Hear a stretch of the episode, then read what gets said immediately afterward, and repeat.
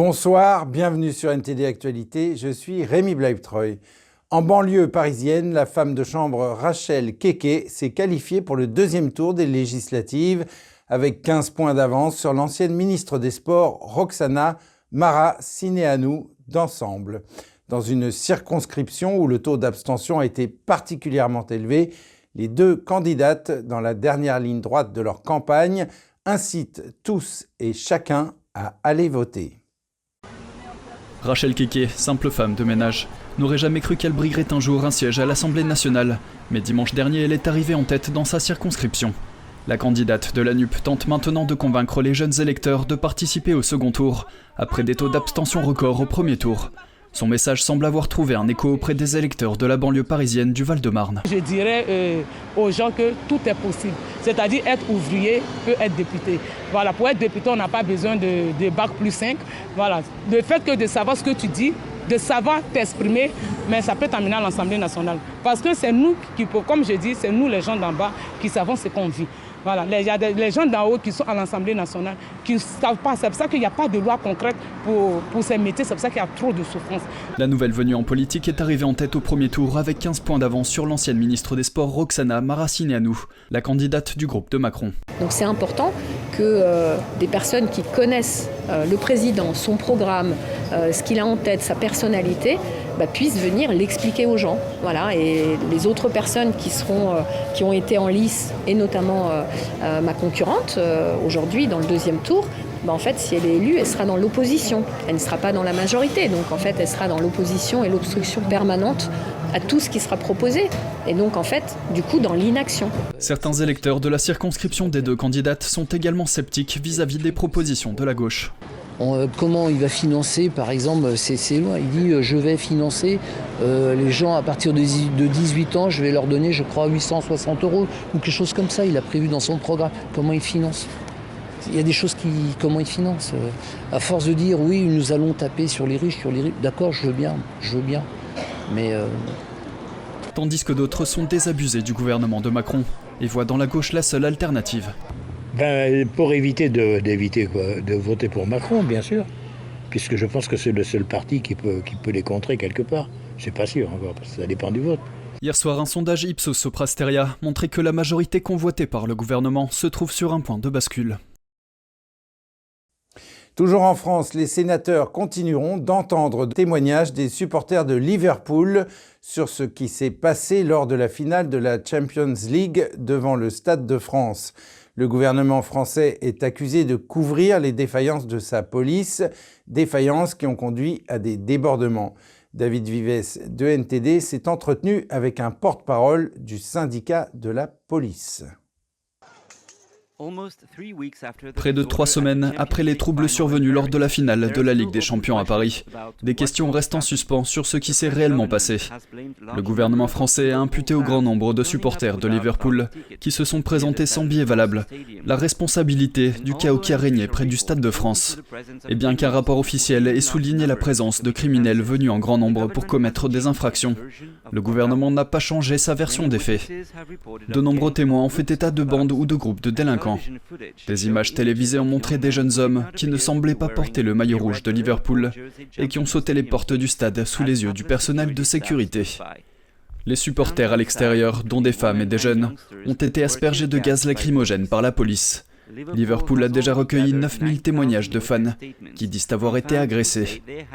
Le maire de Liverpool, Steve Rotherham, a déclaré au Sénat français qu'il avait été dépouillé de ses biens au cours de la soirée et qu'il a vu la police française manquer à l'appel.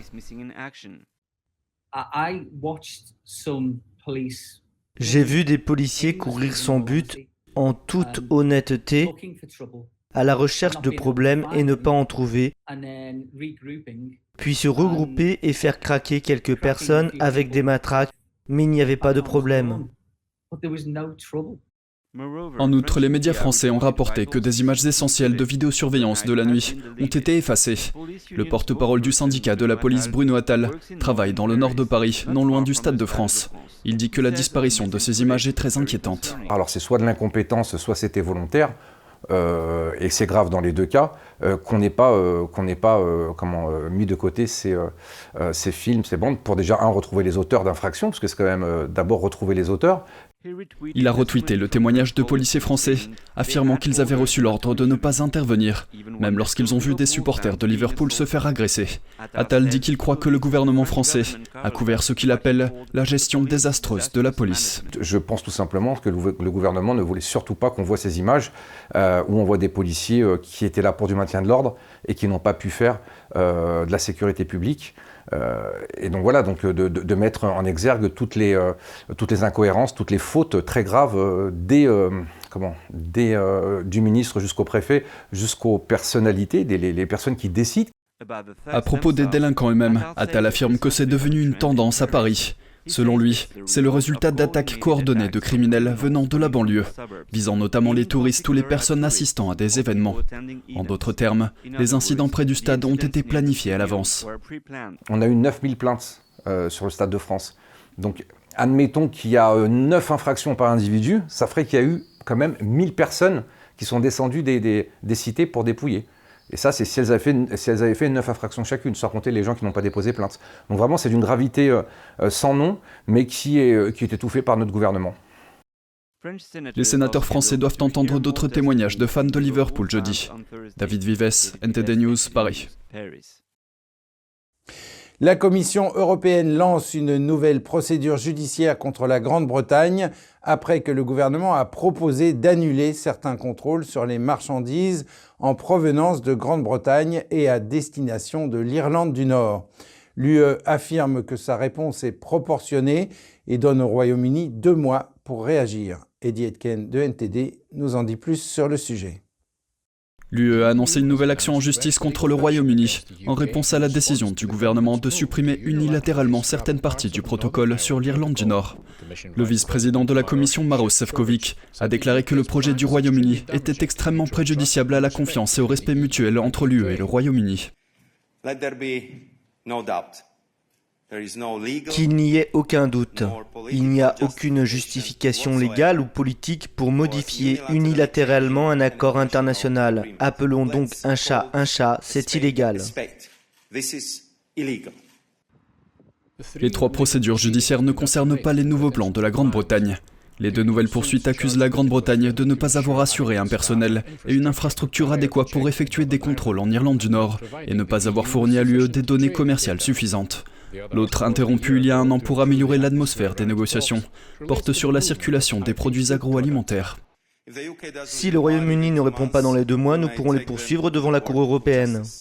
Sefcovic a déclaré que Bruxelles souhaitait toujours reprendre les discussions avec la Grande-Bretagne pour résoudre les difficultés d'expédition des produits britanniques en Irlande du Nord. Uh, Notre réponse est proportionnée et c'est la raison pour laquelle nous mettons plusieurs choses sur la table. Si nous avons une réaction positive du côté britannique, une volonté politique et un engagement, cela peut être fait en un rien de temps. La procédure pourrait aboutir à l'imposition d'amende par la Cour de justice européenne, mais il faudra probablement attendre plus d'un an. Eddie Etken, NTD News. L'Europe est-elle en train de devenir une plaque tournante du trafic de drogue au niveau mondial? En tout cas, la production de stupéfiants est en augmentation et l'agence antidrogue de l'UE met en garde contre la prolifération de nouvelles substances psychoactives vendues et consommées en Europe.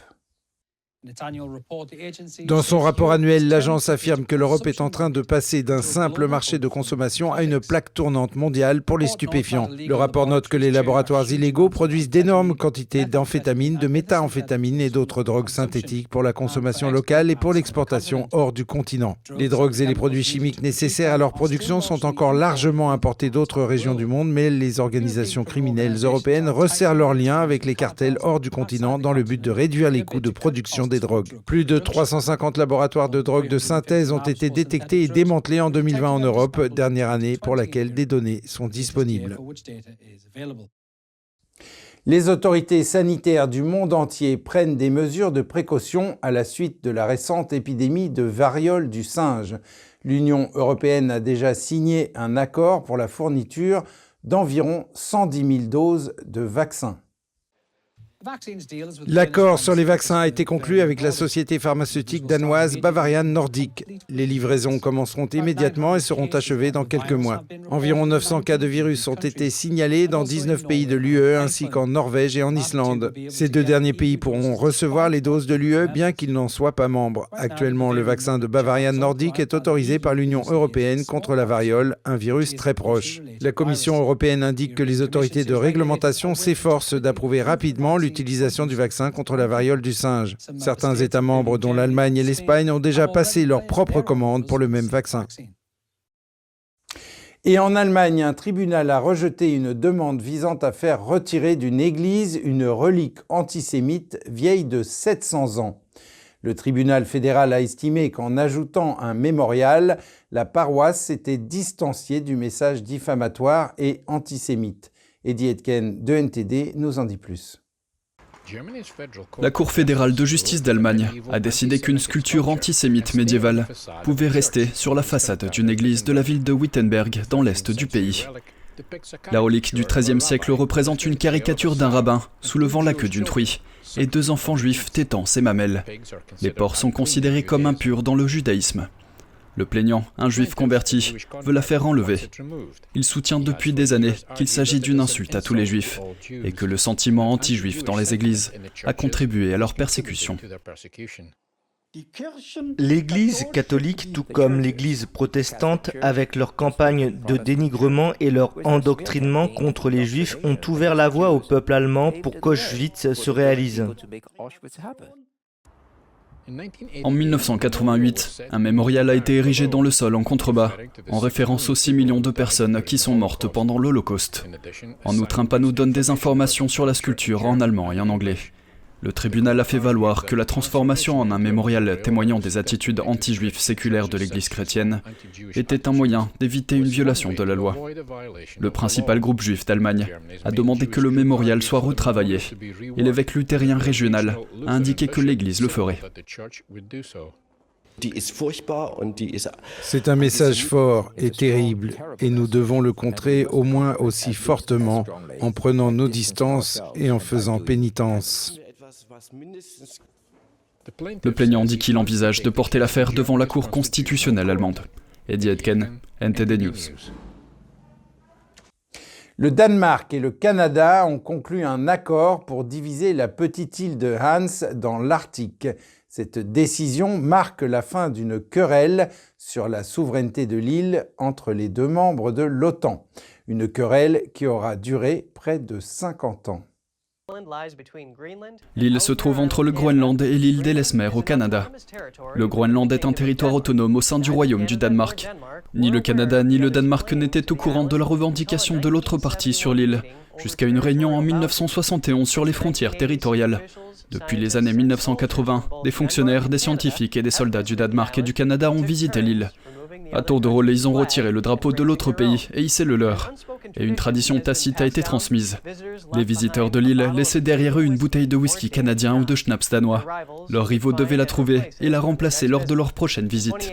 En 2018, les deux nations ont décidé de mettre en place un groupe de travail conjoint pour résoudre leurs différends. L'accord nouvellement conclu sera officiellement signé après approbation du Parlement.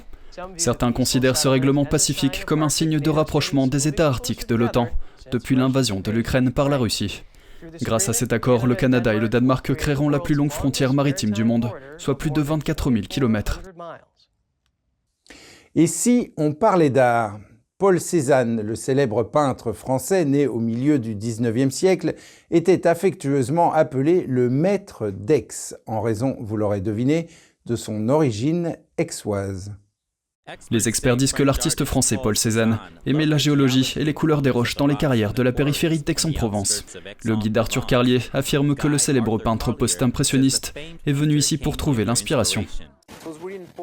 C'était vraiment important pour lui, parce que quand il est venu là, il voulait plusieurs choses. Il voulait le calme, donc il voulait fuir la ville, si vous le voulez, il voulait fuir l'humanité, et là, il peint la nature. Aix-en-Provence est une destination touristique populaire. Cézanne est né à Aix en janvier 1839. Il peignait les habitants de la région, des paysages, mais aussi des natures mortes. Les visiteurs viennent du monde entier pour explorer la ville et visiter le musée Granet, qui abrite plusieurs tableaux de Cézanne. En termes de tourisme, Cézanne est l'ADN d'Aix-en-Provence, car c'est la personne la plus connue à Aix-en-Provence. Partout à Aix-en-Provence, on trouve des souvenirs de Cézanne, comme un café Cézanne et une statue de Cézanne dans le centre de la ville. De nombreux touristes américains visitent la ville. J'ai visité le musée Cézanne avec un guide qui parlait anglais. C'était une bonne chose. Et c'était merveilleux pour moi d'apprendre tant de choses sur lui que je n'ai jamais vraiment apprises il y a 50 ans quand j'étais étudiant. Cézanne a passé 20 ans de sa vie à Aix-en-Provence avant d'être attiré par les charmes de Paris. Il est ensuite revenu dans la ville et y est mort le 22 octobre 1906. Il y a 50 ans, un jeune photojournaliste couvrant la guerre du Vietnam a pris une photo et a sauvé la vie d'une jeune fille gravement brûlée par du napalm. La photo a remporté un prix Pulitzer et ce jour-là a inspiré une amitié longue d'un demi-siècle. Kim Fook était nue et criait quand elle a couru en direction de l'appareil photo du journaliste Nick Hoot. À l'instant où le photographe de l'Associated Press a capturé son image il y a 50 ans, le 8 juin 1972, elle est devenue plus qu'une victime d'une attaque au napalm sur un hameau vietnamien. Elle est devenue un symbole international. Il ne s'est pas contenté de prendre une photo, mais il est allé au-delà de son travail en m'emmenant d'urgence à l'hôpital le plus proche. Il m'a sauvé la vie. Je vous le dois. Je vous en suis très reconnaissante. Fook a émigré au Canada, où elle vit maintenant avec son mari. Elle est également devenue grand-mère. Fook avait 9 ans lorsque son village a été attaqué par des avions sud-vietnamiens larguant du napalm. Hoot a entendu les cris de Fook qui courait pour échapper à son village en feu et a pris cette photo. Après avoir pris les photos d'elle et d'autres personnes, il a fait monter Fook dans son véhicule et l'a emmené à l'hôpital.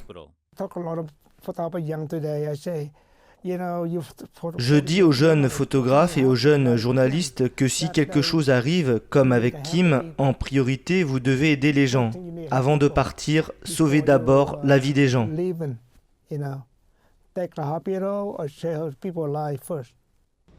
Ils sont tous deux d'accord pour dire que c'est ce qui lui a sauvé la vie. Elle avait des brûlures sur plus de 65% de son corps. Je voulais tout de suite la secourir et ne plus prendre de photos. Si j'en prenais d'autres, elle serait morte sur place. Je voulais l'aider. Hoot a remporté le prix Pulitzer pour cette photo glaçante, qui est devenue le symbole des horreurs de la guerre du Vietnam. Cette photo est considérée comme l'une des plus mémorables du XXe siècle. Et c'est la fin de ce journal. Merci de l'avoir suivi. Restez avec nous sur NTD pour la suite de nos programmes.